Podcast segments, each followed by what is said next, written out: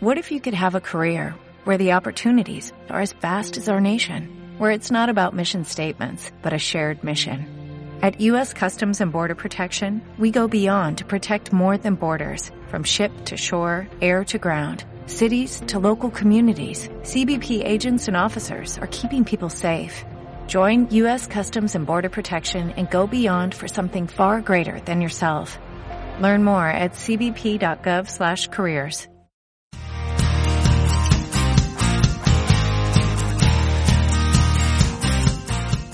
Hola, te damos la bienvenida a este espacio donde desde Enclave de Resultados, Begoña Pavón y Carlos Gil vamos a compartir contigo nuestros puntos de vista, nuestras opiniones y nuestros debates sobre tres cosas que para nosotros son muy importantes. Vamos a hablar de liderazgo, vamos a hablar de personas y vamos a hablar de resultados.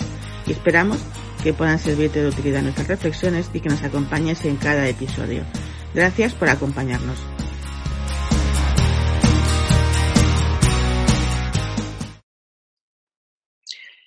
Buenos días y bienvenidos de nuevo a este espacio. Hoy empezamos nuestro episodio ya número 12. En este podcast, como sabéis, hablamos de tres cosas importantes, liderazgo, personas y resultados. ¿Y de qué vamos a hablar hoy, Carlos? Pues hoy vamos a hablar de la comunicación, del líder y de su comunicación, que es un aspecto muy importante a tener en cuenta cuando queremos liderar de forma eficaz a un grupo de personas. Ciertamente.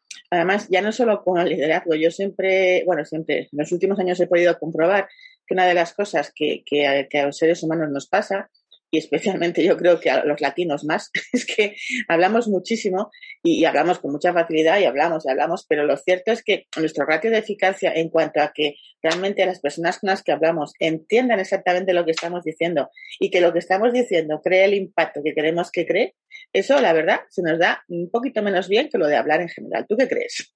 Sí, hay totalmente de acuerdo. Hay una gran distancia, ¿no? Entre lo que quiero decir lo que, lo que, lo que pienso que digo, lo que digo, lo que el otro escucha, lo que interpreta y lo que finalmente entiende. ¿no? Entonces hay, hay un gran camino allí en el cual hay un montón de barreras y distorsiones en la comunicación y que no somos conscientes, ¿no? Muchas veces en simplemente en cosas como cuando decimos a una persona, ¿me entiendes? En lugar de, en lugar de poner el foco en, ¿me he explicado bien? Totalmente. No, pero no es lo mejor. Bueno, de hecho, ahora que decir lo de las distorsiones, ahora seguramente no me acuerdo de todas, pero está estudiado que, como bien decías tú, desde el momento que yo empiezo a querer emitir un mensaje hasta que llega el mensaje al otro, hay nueve niveles de distorsión posibles entre un punto y el otro. Con lo cual, imaginaros las posibilidades, estadísticamente hablando, de que empiece a malinterpretarse la situación y que, desde luego, entre lo que pasaba y lo que pasa al final, no se parezcan en nada. Esto es como el famoso juego eso que hemos jugado todos alguna vez del teléfono roto, ¿no? El teléfono está charrado, que cuando empiezas a contar la misma cosa, lo que llega al final con lo que empezó siendo no se parecen absolutamente en nada. Pero es verdad que, que, que, ciertamente no solamente eso, sino que es que esa preguntita que me hace mucha gracia cuando la has dicho, ¿no? Porque no solamente preguntamos lo de ¿me entiendes? para poner el foco en el otro, sino que además si otro nos dice que sí, nos quedamos tan tranquilos. Es decir, tú me preguntas a mí, Bego, ¿me entiendes? Sí, y tú te vas tan contento y, te crees de verdad que te he entendido. O sea, que lo cual, ciertamente, eso que a nivel personal, pues bueno, puede crear más o menos confusiones cuando eso sucede en el entorno de una empresa bueno, yo supongo que todos habéis tenido la experiencia y hemos tenido la experiencia de qué pasa cuando eso sucede, ¿no? O sea, luego pasan un montón de cosas que empiezan a complicar las situaciones y al final cuando luego vas a buscar resultado dices, pero a ver, ¿qué ha pasado? Todo empieza porque en algún momento alguien creyó haberse explicado bien se quedó tan contento cuando dijo otro que sí que la había entendido y ya empezó la cadena y la cadena fue rodando, fue rodando y al final no se parece nada a lo que tenía que pasar, ¿no? Y, eso, al final, a veces cuando lo pensamos ahora como en clave de humor, dices, bueno, hombre, pero todos los días pasando las mismas situaciones, crea un problema más que serio al final de eficiencia, sobre todo, y de líos variados, ¿no? Totalmente. De hecho, el... para hacer, para evitar eso, yo, yo recuerdo una vez que mi, bueno, mi sobrina, que era más pequeña que ahora, eh, bueno, pues quería instalarse una aplicación en el móvil y tal, de, de esas, de, como una red social. Y mi, mi hermana, que es su madre, le decía que no.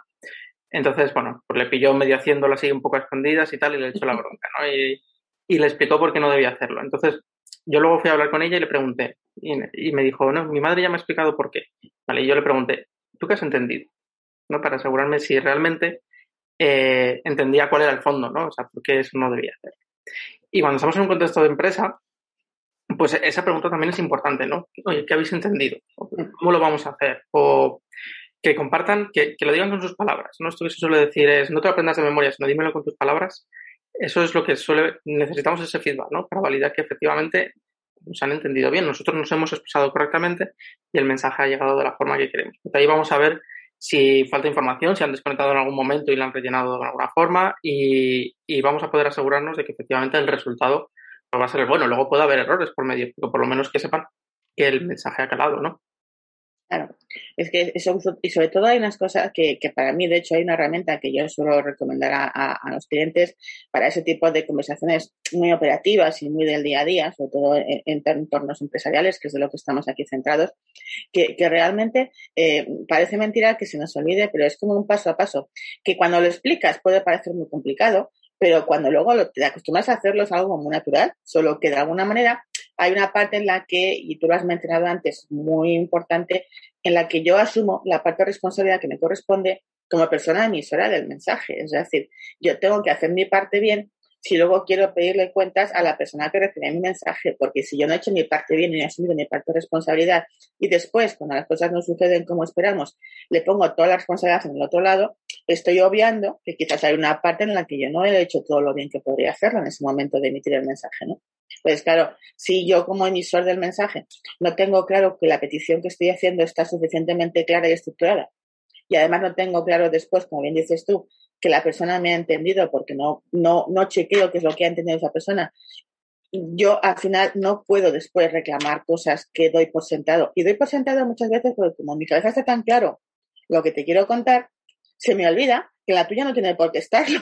Por lo tanto, necesito ponerme en tu lugar siempre para entender que algo que para mí puede ser muy evidente, porque lo he estudiado, lo he pensado, por lo que sea, al final cuando te lo transmito a ti, estás al otro lado, tú no tienes por qué tener esa calidad, ni toda la información, ni todo el contexto, o sea, es decir, y eso a veces para nosotros vamos tan rápido que se nos olvida.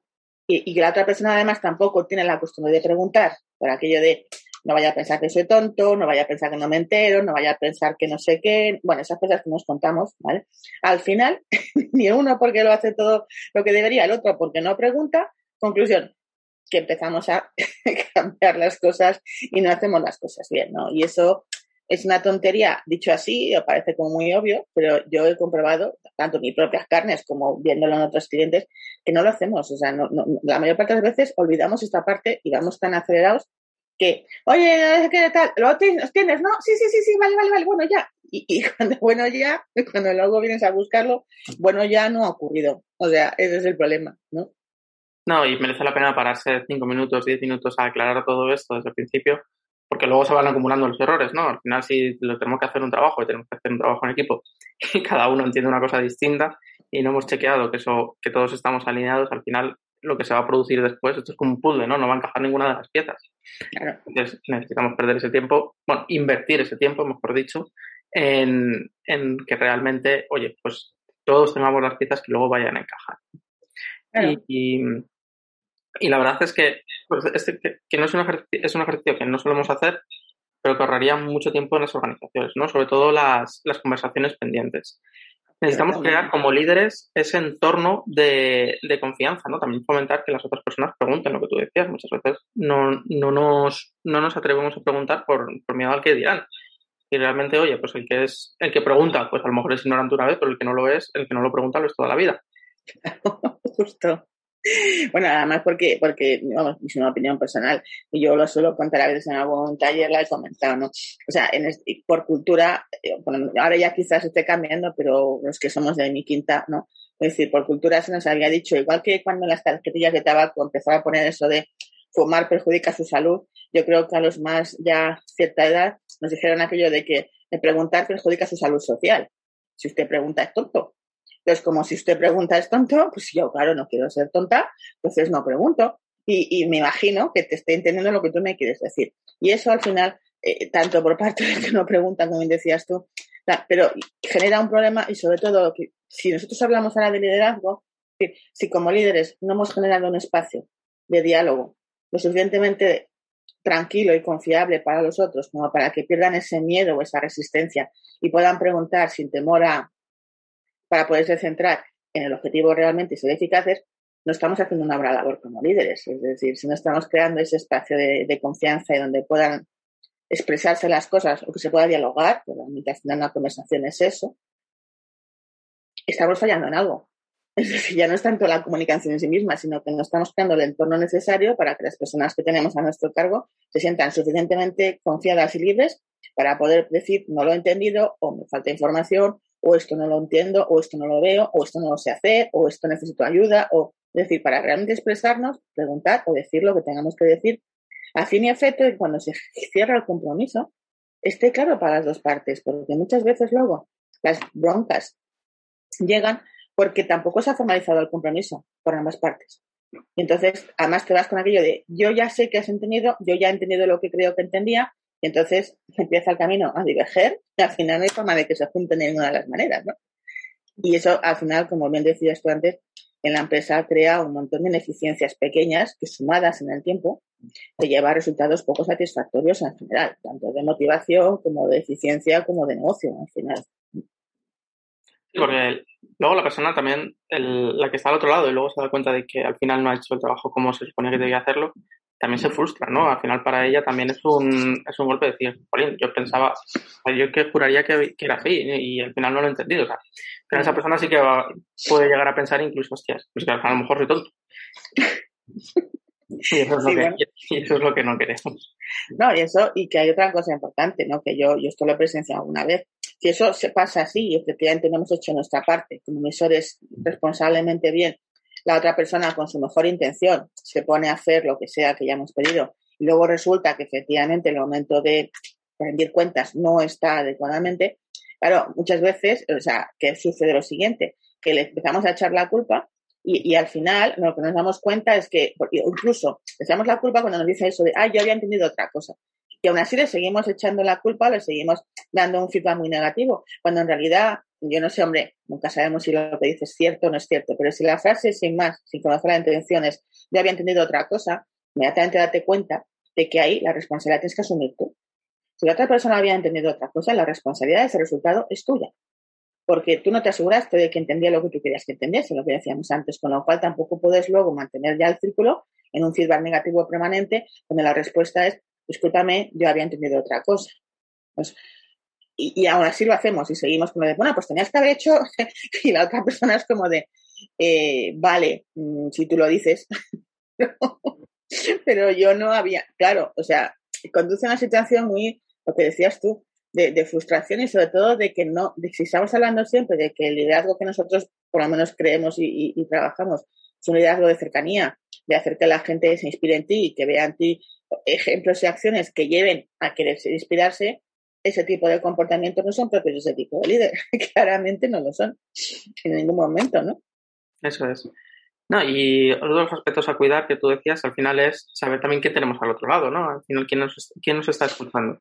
El adaptar nuestro lenguaje, el adaptar nuestra velocidad incluso de, del habla, ¿no? Porque hay, pues hay personas, yo hablo, yo hablo súper deprisa, a veces no, bueno, normalmente no vocalizo, ya lo habréis notado mucho cuando escucháis estos audios, y, y realmente, pues oye, para una persona que está acostumbrada a hablar así, ¿no? Los, los visuales hablamos muy, muy rápido, pero los que somos más, eh, los que son más auditivos, pues tienen un, no, no, tienen un procesamiento distinto de la información. Van, van más lentos, pero porque trabajan de forma diferente, no porque sean lentos. Pero entonces, claro, nos tenemos que adaptar a ellos y tenemos que asegurarnos de que el canal que estamos utilizando, ya sea el auditivo, el visual, el, kinestésico, todos estos están, están adecuados a la persona que nos está escuchando, el lenguaje, las palabras que utilizamos, el, tú lo decías antes, ¿no? Nosotros como líderes quizá tengamos mucha información o una serie de conocimientos que otras personas no tienen. Todo eso lo tenemos que tener en cuenta. Porque la comunicación, y esto no nos podemos olvidar como líderes, no es únicamente lo que estamos diciendo. ¿Vale? De hecho, esa es la mínima parte de la comunicación. Es como lo estamos diciendo, eso es súper importante. Tenemos que tener en cuenta el tono, eh, si, hablamos alto o bajo, la postura corporal, las palabras que utilizamos, el, eh, cómo, nos, cómo nos posicionamos respecto también en una reunión, ¿no? Cómo estamos situados. estamos de pie, todo el mundo sentados, eso no es una relación de igual a igual, ¿no? Todo eso al final influye en el tipo de liderazgo que nosotros queremos ejercer. Y si queremos ejercer un liderazgo de cercanía, como decía antes Begoña, al final nos tenemos que poner en una posición también que inspire cercanía. porque eso, va a dar confianza. Si nosotros le estamos diciendo a, a, nuestro equipo que realmente nos pregunte, que, que venga, que, hay confianza, que no sé qué, no sé cuántas, pero estamos en una posición de maestro-alumno, nosotros de pie y todos el mundo sentados, claro, al final a lo que le estás volviendo es a ese periodo que estaba en la escuela en el que tenía una persona enfrente que lo sabía todo y tú estabas aprendiendo, ¿no? Entonces, tenemos que ser muy conscientes de todo esto a la hora de comunicarnos, ¿no? Porque no podemos olvidar todos estos aspectos. ¿Tú qué crees, Pepe?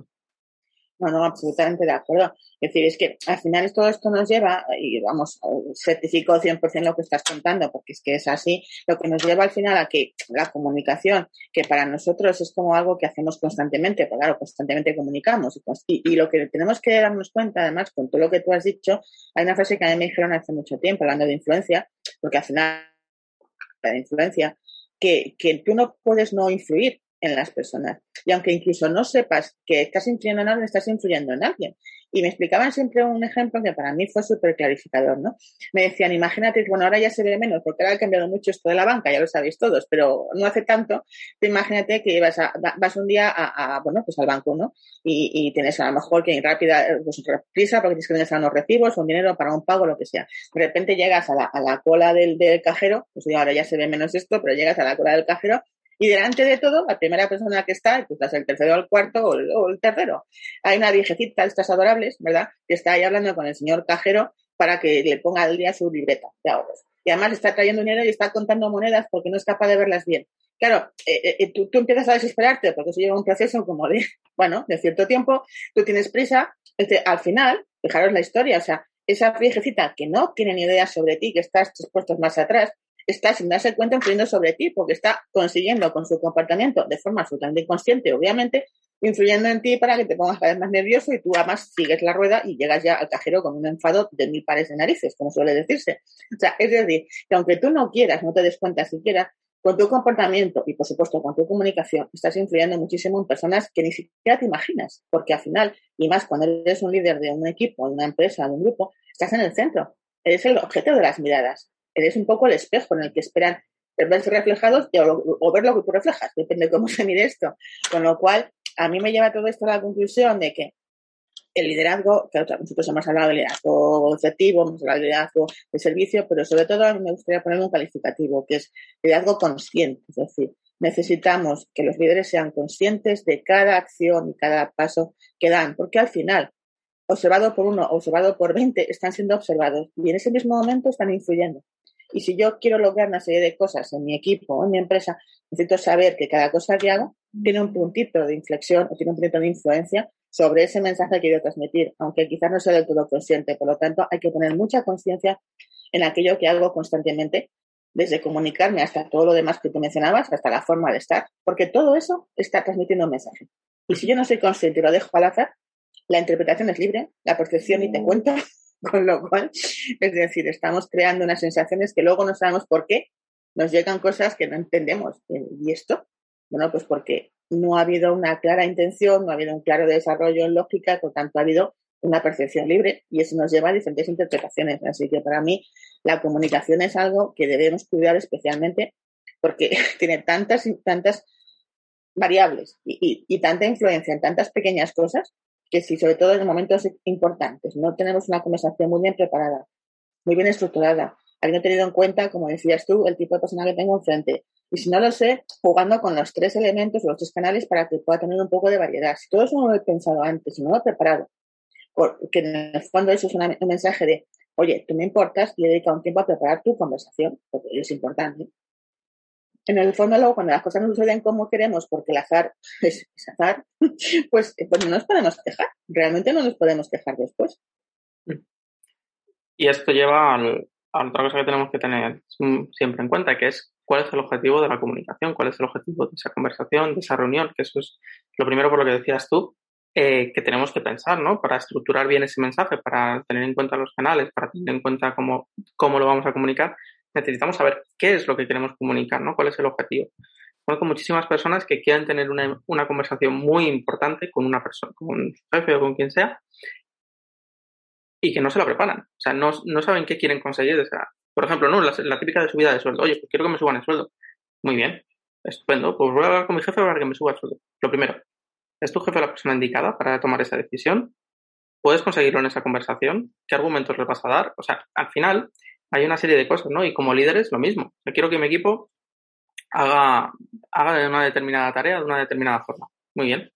Vale. Lo primero, ¿para qué? ¿Qué es lo que, qué es lo que se va a conseguir? ¿Cuál es el objetivo? ¿Para qué va a ser beneficioso para el equipo, para el líder, para, la empresa? O sea, al final necesitamos tener claras una serie de cosas, una serie de información, el mensaje y, arroparlo de tal forma, ¿no? Una de las cosas que, que tenemos como misión como líderes es enganchar a, nuestras, a las personas para hacia un propósito que sea más grande que ellas. Entonces tenemos que darle este propósito, no vale decir porque yo lo estoy, porque yo lo diga, ¿no? y no estamos ejerciendo de, de líderes. Absolutamente. Pero bueno, como hemos contado muchas cosas, yo creo, Carlos, que ser un momento de que resumamos y cerremos por hoy nuestro episodio, porque si no, seguimos aquí hablando y hablando, ya nos conocéis, y podemos estar aquí hablando horas y horas, aquí Carlos y yo. Eh, por resumir, yo creo que una de las cosas importantes, y vamos a dejar un par de puntos cada uno, uno, que la comunicación tiene que ser consciente y por tanto tienes que tener claro tu intención y ser consciente de cómo vas a estructurar tus mensajes. Dos, claro, te toca otro punto. Pues por el que hemos comenzado, Pide siempre feedback. Asegúrate de que han entendido el mensaje que tú quieres transmitir. Tercero. Tercero, una vez que has pedido feedback y te has asegurado de eso, eh, después, en, el momento en que tengas que hacer una reclamación, asegúrate de que tu parte de responsabilidad estaba completa. Es decir, no traslades responsabilidad al otro si tú no has hecho tu parte adecuadamente como emisor del mensaje. Y el último punto. Pues yo diría tener cuidado con todos los aspectos de la comunicación, vigilarlos todos y ponerlos todos en armonía para que realmente eso ayude al mensaje y no lo distorsione. Pues con estos cuatro puntos nos quedamos por hoy. Esperamos que os haya gustado y nos vemos en el siguiente episodio en los próximos 15 días. Un placer haber hablado hoy de algo tan divertido y tan apasionante y tan amplio como la comunicación en el liderazgo. Bueno, nos vemos en el siguiente episodio. Hasta luego.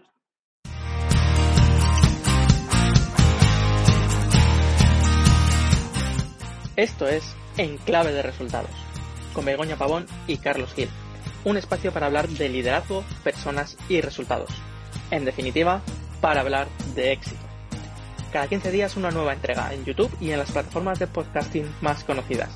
Puedes visitarnos y contactar con nosotros en nuestra página web www.enclavederesultados.com. Y recuerda, no importa lo que te dediques, somos personas trabajando con y para personas.